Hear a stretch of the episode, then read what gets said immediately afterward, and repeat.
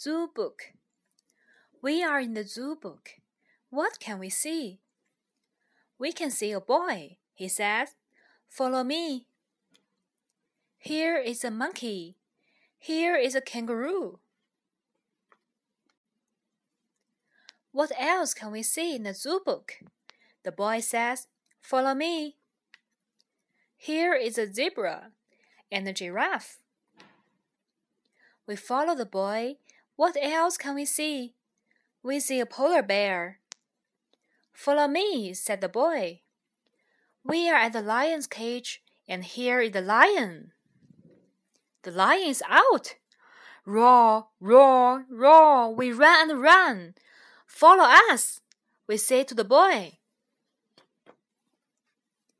We are out of the zoo book. Goodbye, zoo. Goodbye, lion.